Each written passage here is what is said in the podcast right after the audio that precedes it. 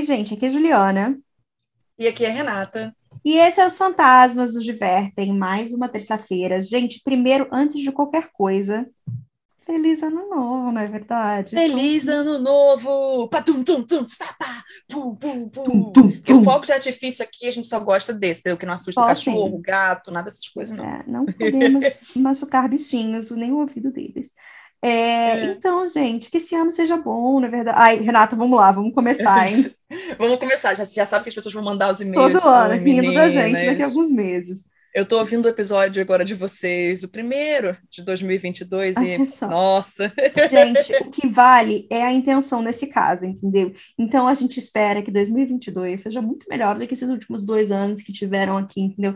Que todo mundo tenha muita saúde, muita alegria, muita felicidade, só coisa boa, entendeu? E, eu e ia, é inclusive, Juliana, falar aquela máxima, mas eu decidi não falar. Aquela Não, frase, deixa gente. quieto, deixa A, quieto. a frase do. Gente, não tem como, né? Mas então, aí eu Não, falei, não, entendeu? não. Eu cortei. Fica Você quieta. já sabe entendeu? qual era a frase. Mas é isso, cara, que 2022 traga muitas coisas boas para todos, vocês, nós também. E vamos que vamos. Que o ano tá só começando, né? Pois é, vai ter muita coisa aí. Então, gente, todo mundo preparado. E Todo mundo preparado. Não existe forma melhor de ser preparado que ouvindo as histórias que vocês enviaram para fantasmasnosdivertem.gmail.com, porque afinal de contas é assim que a gente pode começar o ano. Com certeza, contando as histórias de vocês. Eu vou começar, inclusive, olha isso, eu queria dizer para vocês. Hum, Algumas das minhas histórias eu já vou até pontuar para vocês que uma é de janeiro de 2021, olha, a outra é de fevereiro de 2021, e outra é de março de 2021. Ou seja, gente, estamos aqui ainda no início 2021, aqui do meu lado. A primeira história, o primeiro e-mail é do Liam. Bom dia, agora eu vi mais episódios, inclusive os de 2020, em plena pandemia, então lembrei algumas histórias engraçadas que me contaram. Primeiro, uma do meu pai. Meu pai foi nascido e criado no Rio de Janeiro, mas sempre que podia ele dava uma fugida para a parte rural de Guapimirim, que na época o centro já era bem rural, e assim, imagina a parte rural. E ele conta que levava uma hora ou uma hora e pouco de caminhada até chegar na casa dos tios dele, onde ele sempre ficava. Agora que a viagem foi explicada, eu posso contar o dia que ele viu uma figura negra muito grande. Ele contou que chegou de trem na estação sozinho, próximo das 17h30, e como estava indo de surpresa, ele começou a caminhada até a casa dos tios. Mas como. Ah, mas como pode se pensar, a noite caiu e ele ainda estava no meio do caminho. Depois de muito tempo caminhando e luz fraca da lua, e com o cansaço da semana, já que era sexta-feira, ele viu um atalho que era o último trecho de caminho para chegar na casa onde estava indo. olha o erro aí. Não, não, não para de pegar atalho, gente. Mas quando ele deu poucos passos nesse atalho, ele viu uma figura humanoide muito grande. Tinha uns dois metros e meio a três metros. Essa figura começou a fechar os braços na direção dele, como, e como toda pessoa racional e calma, ele largou a mochila e os chinelos ali mesmo e correu como se não houvesse amanhã. Peraí, mas largou os chinelos? Na, na estrada de. Sabe?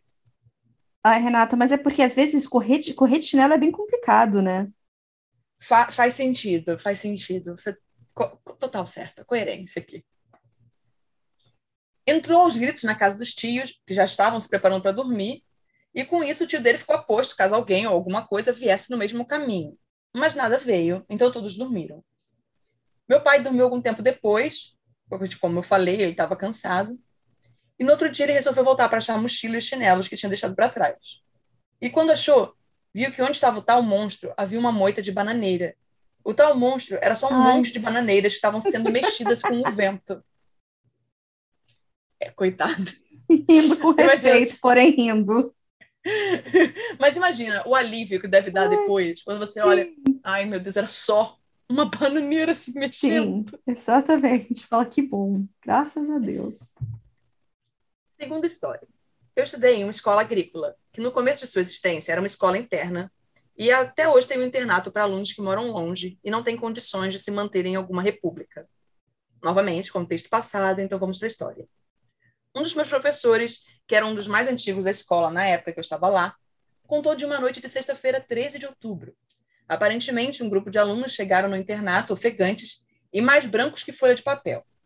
Eles contaram que viram se acender em meio a uma plantação de melancia alguns olhos e bocas fantasmagóricas.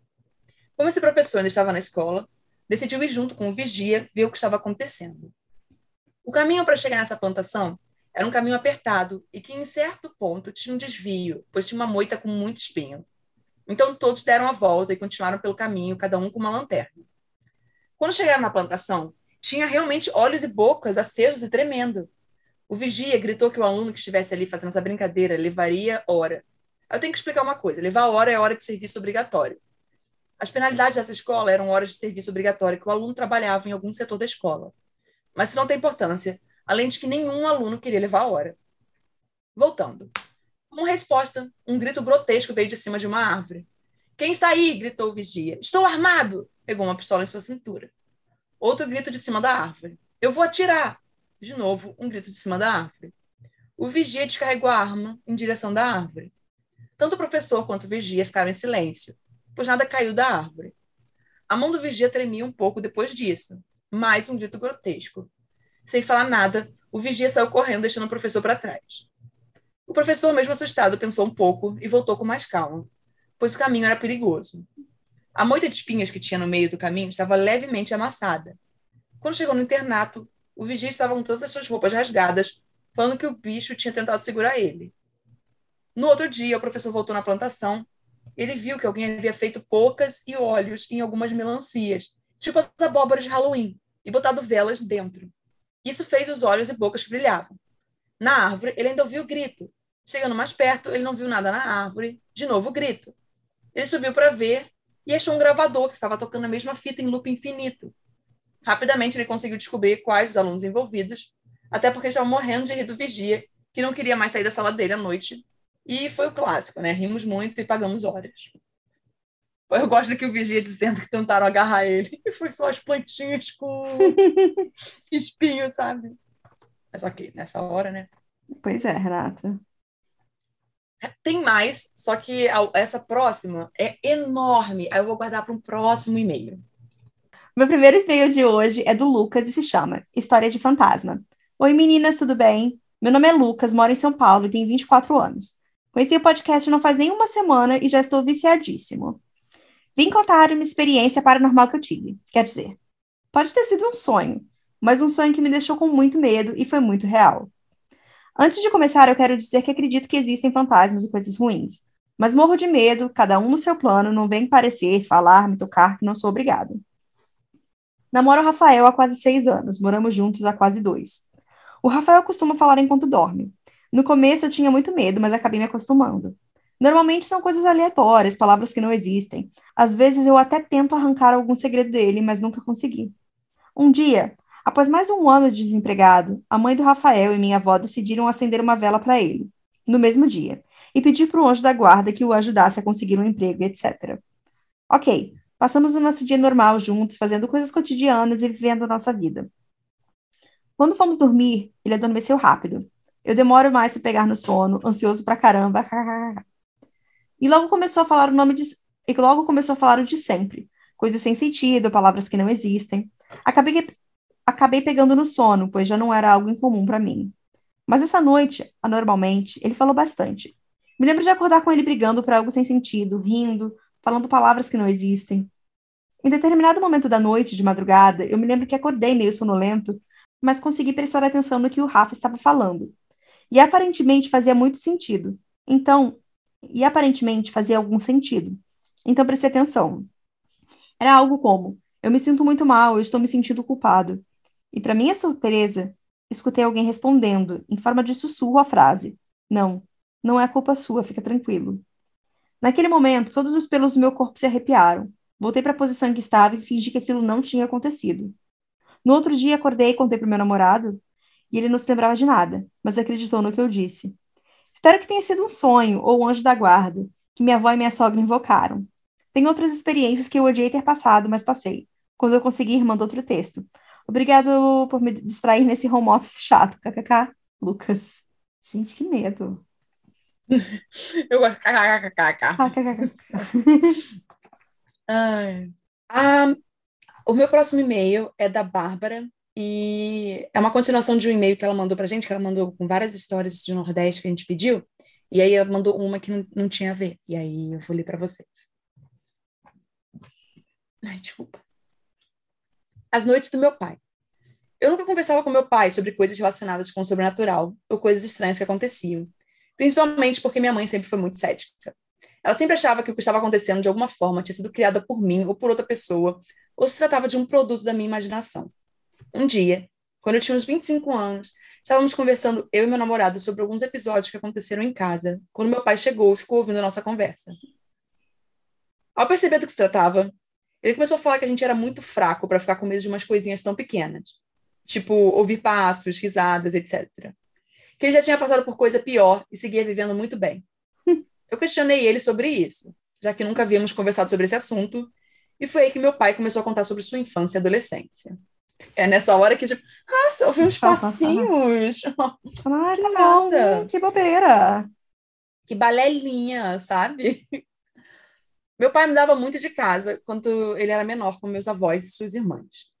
Ele nos contou que em uma das casas que ele morou, ele passou por muitas situações inexplicáveis, como armários que pareciam abertos, vozes que vinham quando não tinha mais ninguém em casa, batidas e passos pela casa. Mas os piores episódios era quando eles iam dormir. Meus avós ficavam num quarto e eles num quarto estilo puxadinho conjugado ao deles. Meu pai diz que sempre se sentiu mal nessa casa e principalmente no quarto. Por muitas noites, ele sentia alguém sentado na cama dele ou via sombras mais escuras perambulando pelo quarto. As piores experiências aconteceram quando o que quer que estivesse lá começou a fazer a cama dele tremer quando ele dormia. Ele acordava de madrugada como se tivesse um terremoto acontecendo na cama dele e se sentia muito mal. Quando ele pedia ajuda para o meu avô, contando o que estava acontecendo, ele sempre falava para o meu pai parar de brincar. E quando ele falava que não era brincadeira e que não conseguia dormir, meu avô falava que era para ele enfrentar como um homem. Ele passou todo o tempo que ficaram nessa casa sendo alvo do que estava lá até eles se mudarem. Nunca tinha ouvido essa história do meu pai e acho que eu não teria conseguido ficar lá como ele ficou. Eu tenho pesadelos só de imaginar. Eu ainda tenho outras histórias que aconteceram comigo e com meu namorado, mas acho que já está enorme o e-mail e logo menos eu conto mais.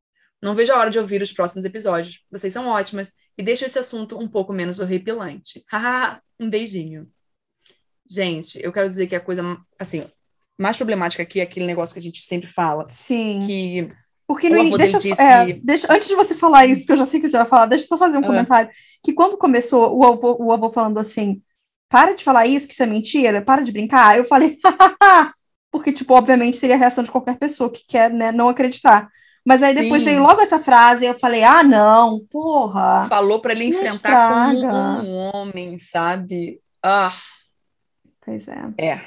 É complicado, principalmente porque você tá anulando o que a criança tá falando para você, sabe? Pois é. Está anulando o que o seu filho tá falando. Mas é sério, tem um negócio acontecendo. Uhum. Não, não tem. E agora, aí vem aquela masculinidade forçada que não, tem. É um você... machismo jogado assim, né, na Sim, gente. exato. Você tem que enfrentar isso. E aí você fica com horror, traumas e afins. Aí essa geração não vai para o psicólogo uhum. também, entendeu? Não era só isso mesmo. Pois é. Mas então, mó triste isso aí que seu pai passou. Realmente não tinha apoio. É. Mas, pelo menos, hoje em dia ele está lidando com bem com essa casa assombrada, então. É, pelo menos ele compartilhou essa história com você. Pois é. sabe? é. Ai, gente, então tá. O meu próximo e-mail é da Mari e se chama Sussurros dos Fantasminos. Oi meninas, tudo bom? Meu nome é Mari e escuto vocês desde 2019. Amo muito podcast. Não, amo muito, muito, muito podcast. Sou totalmente viciada e já escutei todos os episódios umas 300 vezes. Sou uma pessoa muito medrosa, hihi, mas já vi e ouvi muitas coisas, então finalmente criei coragem e vim mandar as histórias para vocês. Vou mandar só algumas, senão o e-mail vai ficar gigante. Com o passar do tempo, mando outras. Enfim, já passei por umas poucas e boas, desde o Homem do Chapéu Preto até falar com pessoas que não estavam de fato ali. Quando eu tinha uns 10, 11 anos, tinha acabado de me mudar para Brasília. Então eu e minha família fomos morar em um apartamento. Logo, não conheci meus vizinhos. Depois de alguns meses, fiz amizade com a menina do apartamento do lado. E nós sempre brincávamos na garagem, já que nossas mães ficavam bravas por fazermos muito barulho. Um dia estávamos brincando de pique-pega e quando estava correndo para perto do carro dos meus pais para fugir dela, vi um homem todo de branco encostado no carro dos meus pais, com chapéu branco e numa pose que não sei se vou conseguir explicar. Ele estava com uma perna cruzada em cima da outra, com uma mão no chapéu e de cabeça baixa. Então não consegui ver seu rosto. Por ser uma criança e não entender muito bem das coisas, eu simplesmente ignorei. Não fiquei assustada nem nada. Chegando à noite, contei para minha mãe e ela disse que devia ser o vizinho de baixo, mas eu tenho certeza absoluta de que não era. Com o passar dos anos, ver esse senhor virou parte do meu dia a dia. Eu sempre vi ele nos campos, mas nunca via seu rosto. Quando comecei a entender melhor esses assuntos, fiquei com muito medo, e toda vez que o via, ia correndo chorando até minha mãe. Até o dia que ela falou que eu só sentia medo porque não entendia quem ele era, mas que ela tinha certeza que era algo bom. Então disse para eu pedir para ele parar de aparecer para mim, e foi o que eu fiz. Obviamente, não pedi diretamente, porque sou muito medrosa, mas às vezes eu falava em voz alta: Por favor, não me aparece mais, eu tenho medo. Sei que você é bom, mas não precisa aparecer. E ele realmente parou de aparecer depois disso. Acredito que ele era um espírito bom, e eu realmente só sentia medo. Depois de mais velha, eu entendi que era algo sobrenatural. A segunda e terceira histórias são bem parecidas. A segunda aconteceu nesse mesmo apartamento. Eu estava super atrasada para a aula de inglês, pois minha mãe não havia chegado do plantão. Ela é enfermeira para me levar. Eu devia ter por volta dos 12 anos. Quando minha mãe chegou, me mandou mensagem mandando eu descer, pois não ia dar tempo dela subir para almoçar. Nisso, peguei todas as minhas coisas correndo e comecei a descer a escada. Então eu vi um senhor parado no final da escada. Passei por ele, dei boa tarde, e ele respondeu e começou a conversar comigo. Me fez algumas perguntas, perguntando se eu morava lá há muito tempo. Essas coisas de vizinho curioso, sabe? Apesar de estar atrasada, fiquei conversando com ele para não parecer mal educada. Até que minha mãe buzinou, abriu o vidro e gritou: Anda, Mariana, você está atrasada. Então eu me despedi do senhor, entrei no carro. Minha mãe, muito estressada, perguntou o motivo de eu ter demorado tanto e por que Peri estava parada na escada. Então eu disse: Ué, mames, você queria que eu deixasse o velhinho falando sozinho? Ela fez uma cara de. Desculpa, eu tô rindo, pensando na mãe. isso. Ai, ela fez uma cara de assustada e andou com o carro um pouco para frente. Que velhinho, Mari. Ela me perguntou, então eu disse: Aquele ali, ó, não tá vendo? E apontei. Ai, como uma pessoa muito sensata, minha mãe apenas respondeu: Ah, sim, aquele ali, né? E me levou para inglês. Depois de muitos anos, estávamos conversando sobre essas experiências e ela me contou que eu estava parada gesticulando para nada. Não tinha ninguém ali. Ela disse também que depois que me deixou no inglês, foi para casa da minha avó e não voltou para lá até a hora de me pegar, para não ficar em casa sozinha. Perfeita, um faria o mesmo. Lá. Um velhinho. Ah, tá bom, tá bom, então. Ai. A terceira, como eu disse, é bem parecida, mas aconteceu em 2019, então me lembro com mais detalhes. Nessa história, eu já não morava mais naquele apartamento. Lá estava eu passeando com meu doguinho em uma linda tarde. Eu, eu gosto que já começa assim, tum, tum, tum, meio bucólico, né? Uhum. é, cadê? Me perdi. Tranquila, até que passei por essas academias ao ar livre, sabe? Tinha uma senhora fazendo exercício em um daqueles aparelhos. Ela era linda, mas eu nunca tinha visto ela antes. Quando estava passando do lado dela, ela falou boa tarde. Eu respondi oi, boa tarde. Meu cachorro, que sempre late para as pessoas, começou a abanar o rabo para ela. Então ela perguntou: Que gracinha, qual o nome dele? E começou a brincar com meu cachorro. Então ficamos conversando por um tempo. Ela era super simpática e eu sentia uma energia muito boa vindo dela. Depois de um bom tempo jogando conversa fora, voltei a passear com meu doguinho. Andei por mais ou menos 30 segundos, olhei para trás e, gente, ela não estava mais lá. Não daria tempo dela sair dali sem eu ter visto. Provavelmente, se ela tivesse saído da academia, eu a veria um pouco mais longe, ou entre os prédios. Mas ela não estava em lugar nenhum. Como a, pro... Como a boa medrosa que sou, peguei o Thorzinho no colo e corri loucamente até chegar em casa. Thorzinho! Thorzinho, é. Ai, eu tô adorando. Calma. Que eu me perdi agora. Ah, tá. Quando cheguei, abri a porta desesperada e minha mãe disse: Menina, o que, que você estava fazendo lá embaixo, gesticulando pro nada, coitada da mãe? eu estava te olhando da janela porque você estava demorando muito e você estava parecendo uma doida. Aí contei tudo para ela. E agora, eu sempre tento passar longe de velhinhos quando tô passeando com o meu cachorro. Ai. Vou contar só mais duas histórias, bem curtinhas, pois esse meio já tá gigante, kkk. Se quiserem contar, não tem problema. Bom, essa aqui se passa no apartamento das duas primeiras. Eu estava no meu quarto, só estávamos eu e minha mãe em casa. Estava muito quente, então fui abrir a janela para ventilar um pouco. Quando eu estava mais ou menos na metade do quarto, ouvi bem na ponta do meu ouvido um bu. Mas não era um bu desses para assustar, sabe? Era um bu, frio e calmo. Desesperada, vai ser meu bu no final desse episódio. Desesperada. Eu, corria... falou, eu pensei, frio e calculista. Desesperada, corri até o quarto da minha mãe e contei o que aconteceu. Ela começou a arrumar as coisas e passou uma tarde na casa da minha avó, até meu pai voltar do trabalho. Ai, eu gosto que essa mãe é sempre sensata. Eu gosto que a voz já tá. Entendi. Falou, ai meu Deus do céu, de novo, lá, né? gente, de novo. A última história para mim é uma das mais assustadoras, porque eu realmente não faço a menor ideia do que aconteceu. No apartamento que moro hoje em dia tem um corredor, e meu quarto é a última porta desse corredor, bem em frente ao quarto dos meus pais. Estava à noite e meu cachorrinho queria que eu jogasse bolinha para ele. Nisso, comecei a jogar a bolinha normalmente no corredor, como sempre fazia. Até que ele entrou no meu quarto, que estava com a porta aberta. Thorzinho, muito feliz em pegar a bola, entrou no meu quarto e de repente saiu correndo desesperado, com o olho arregalado, claramente muito assustado, e sem a bola. Ele entrou embaixo do sofá que estava aberto e não saía de lá por nada nessa vida. O que será que ele viu? Não faço a menor ideia e nem quero saber. Dormi no quarto dos meus pais nesse dia. À noite, quando eu estava quase dormindo, vi uma sombra no corredor escuro, bem perto da porta, acenando. Comecei a chorar, então a porta abriu. Era meu irmão que tinha voltado do bar e foi me visitar. Ai, meu Deus. Gente, pelo amor de Deus, quem começa a cenar no meio da madrugada num corredor escuro depois do que aconteceu no meu quarto? Fiz um escândalo e meus pais acordaram. Eles riram de mim e ficaram uma semana me zoando. Enfim, meninas, perdoe pelo e-mail gigantesco, me empolguei. Desejo tudo de bom para vocês e espero que tenham uma ótima semana. Ai, gente, adorei. Eu tô rindo aqui. tô só rindo aqui. Ai, muito bom. Vamos lá. O meu último e-mail é da Lohane. O espírito que apareceu no apartamento e as silhuetas na sala de pós-operatório. Hum. Olá, meninas. Primeiramente, gostaria de falar que vocês fazem os meus dias mais felizes com os episódios. Já foram minhas companheiras em muitos momentos de ansiedade e solidão nessa infinita quarentena. Obrigada. Eu gostaria de compartilhar dois relatos. Logo após o casamento, eu e meu marido nos mudamos para um apartamento alugado. Desde a primeira semana nesse apartamento, eu sentia a sensação de estar sendo vigiada.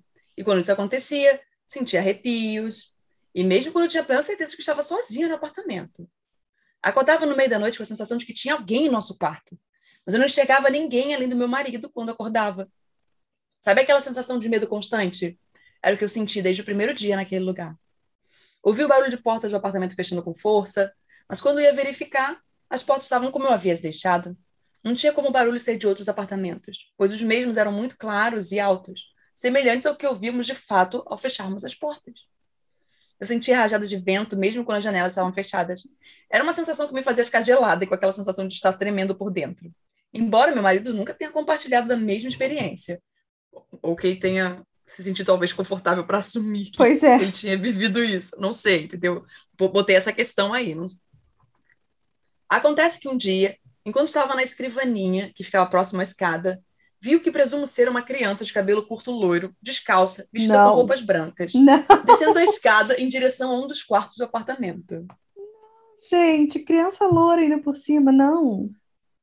Não, não tive coragem de ir no quarto verificar o que estava acontecendo. Apenas subi a escada, peguei minha bolsa que estava na sala e saí de casa. Afinal, eu e meu marido não temos filhos e não tinha como uma criança entrar em nosso apartamento. Mas eu gosto que ela não foi verificar. Bom, tá certa, não. Ela subiu a escada, pegou a bolsinha. Hum, hum, não. Eu acho ah, que eu nem então teria subido indo. a escada, entendeu? Eu acho que eu, eu simplesmente, tchau. Nossa, Pego a chave sim. e vou embora, entendeu? Uhum. É isso. Ai. Voltei para o apartamento apenas quando tive certeza de que meu marido já havia chegado ao trabalho e conferido todo o lugar. Alguns dias depois, teve início o isolamento social em Brasília. E meu Nossa, marido passou a ficar. Mais 20... Brasília. É. e meu marido passou a ficar 24 horas em casa junto comigo. Ele nunca viu nada de estranho no apartamento. Ah, vai ver se o marido também pode não ser sensitivo. Pode ser, né? Contudo, eu não conseguia mais ficar nesse apartamento. Se tornou constante a sensação de que tinha algo conosco, e do nada eu sentia um frio intenso, mesmo que estivesse fazendo calor. Essa sensação de sentir frio durava por poucos minutos, mas era desesperador. Mesmo sem acreditar nos meus relatos, em junho do ano passado, o meu marido concordou em mudarmos. E, no atual apartamento, consegui ter a paz que não tinha no outro. Ai, olha, eu gosto que, ó, é um, ele foi parceiro, tipo, ele não uhum. acreditou ali, olha só, eu, eu sou cético, isso daí para mim, entendeu? Mas bora se mudar, porque você não tá se sentindo confortável. Mas eu acho que é mais do que não acreditar, é que, tipo, ele não vivenciou, sabe? Às vezes é estranho você conseguir se, não é todo mundo que consegue se colocar no lugar da outra pessoa, mas você entende que não está fazendo bem para alguém e você aceita, né? Exatamente. Procede. Próximo. Aqui, deixa eu continuar. Eis que, em novembro do ano passado, eu precisei passar por uma cirurgia para remoção de um nódulo no seio esquerdo. Tudo bem? Tá, só da cirurgia não bem. foi. Pois é. É, só para confirmar. É o que a gente sabe como é que é, né? Tipo, aparece uma é. coisa no, no peito e já fica É um surta. desespero. A Juliana sabe, porque eu passei por uma situação dessa, eu não fiquei Aham. contando pra ninguém, mas a- a- tinha um nódulo, aí quando cheguei na médica, ela, nossa, aqui não é nada, não é tranquilo. E eu, Pois é, mas é sempre bom, assim. mas achei que eu ia morrer, entendeu? E, Desculpa e aqui, detalhe, senhora. e nós vamos à mesma médica, a verdade é essa. E eu fiquei assim, Renata, mas eu tenho a consulta antes de você, você não quer ir na minha data? Eu- eu- foi exatamente isso. Eu, não, amiga, eu fico tranquila aqui. Eu mas falei, a gente mas tava eu em pânico. Mas eu não tô. É muito Sério, desesperador. É, é desesperador. Acordei de anestesia em um quarto do hospital, no qual o layout era composto por outras macas e uma pequena bancada na qual contavam alguns enfermeiros. No meio da minha luta para permanecer acordada, eu vi nitidamente várias silhuetas escuras em volta do homem que estava deitado na maca ao meu lado. Parecia que elas estavam dando as mãos ao redor dele. Hum. Ai, Ah. gente. Em virtude da pandemia, as salas de recuperação pós-cirurgia estavam com uma quantidade menor de pacientes, e nesse dia em especial, estávamos apenas eu e esse moço como paciente se recuperando de cirurgias. Vale salientar que os acompanhantes não tinham acesso a essa sala, e tenho certeza de que os enfermeiros não ficariam de mãos dadas ao redor daquele moço. Desculpa o tom meio que eu ri aqui, mas é porque realmente. Pois sabe? é, é um momento, é um riso de nervoso que daquele É. não. Ainda não sei se foi fruto da anestesia ou por imaginação, mas também ainda não sei o que falar depois de ter tido essas duas visões. Só sei dizer que naquele momento eu desejei que aquelas silhuetas estivessem ao meu redor também, pois foi uma sensação de desamparo muito grande acordar sem saber se o nódulo que estava em mim era maligno ou benigno. Enfim, meninas, não sei se lerão os meus relatos algum dia, sim, estamos lendo, Uhum. mas agradeço mais uma vez pela companhia por intermédio dos episódios. E agora, gente, eu não vou fazer a pergunta porque tem uma observação. ó. Ah, tá. O nódulo era benigno. Que bom. Deixo aqui o meu alerta para todos os ouvintes fazerem o autoexame, pois ele salva vidas. Sim. Exato. Volta, gente, é muito importante fazer amor exame de mama. E hoje em dia é, já existe aquela ultrassonografia, sabe, que não é tão invasivo quanto o exame Uhum. antigo que existia. Porque eu sei que a minha tia contava que não era uma experiência muito legal. Você já sabe que aquela máquina não foi criada por mulheres, sabe? Pessoas Sim, que tenham pois é. mamas, porque se tivesse, não seria aquela. Não seria daquele jeito. Pois É é. Bom, Então, que bom, né, que deu tudo certo aqui. exato. Ai, gente, então vamos para o meu último e-mail de hoje, que é da Érica e se chama Meu Namorado e Suas Entidades. Começando animada. Vamos lá. São várias, não uma, Pois é. várias. Oi, Ju e Ren, tudo bem? Meu nome é Eric e já mandei um e-mail há muito tempo atrás para o podcast. Enfim, comecei a namorar há quase um ano e meu namorado é um tanto sensitivo. Ele vê entidades com bastante frequência e lida com elas no estilo mais que se dane possível. Decidi contar alguns casos que aconteceram com ele e um que aconteceu com nós dois recentemente. Não atrapalhe meu sono. Essa história aconteceu no ano passado. Meu namorado estava dormindo quando sentiu uma vibração e alguém em cima dele. Ele abriu os olhos e viu uma criatura toda preta com o rosto apodrecido, como uma caveira gritando na cara dele. Sua reação natural? Tentar dar um soco na entidade. No instante que a mão dele atingiu a entidade, ela desapareceu e reapareceu atrás da porta do quarto. Meu namorado virou para a parede e voltou a dormir resmungando. Não atrapalha meu sono. Fato curioso. Desde esse dia, o gato dele fica sempre miando atrás da porta onde a criatura reapareceu depois do soco.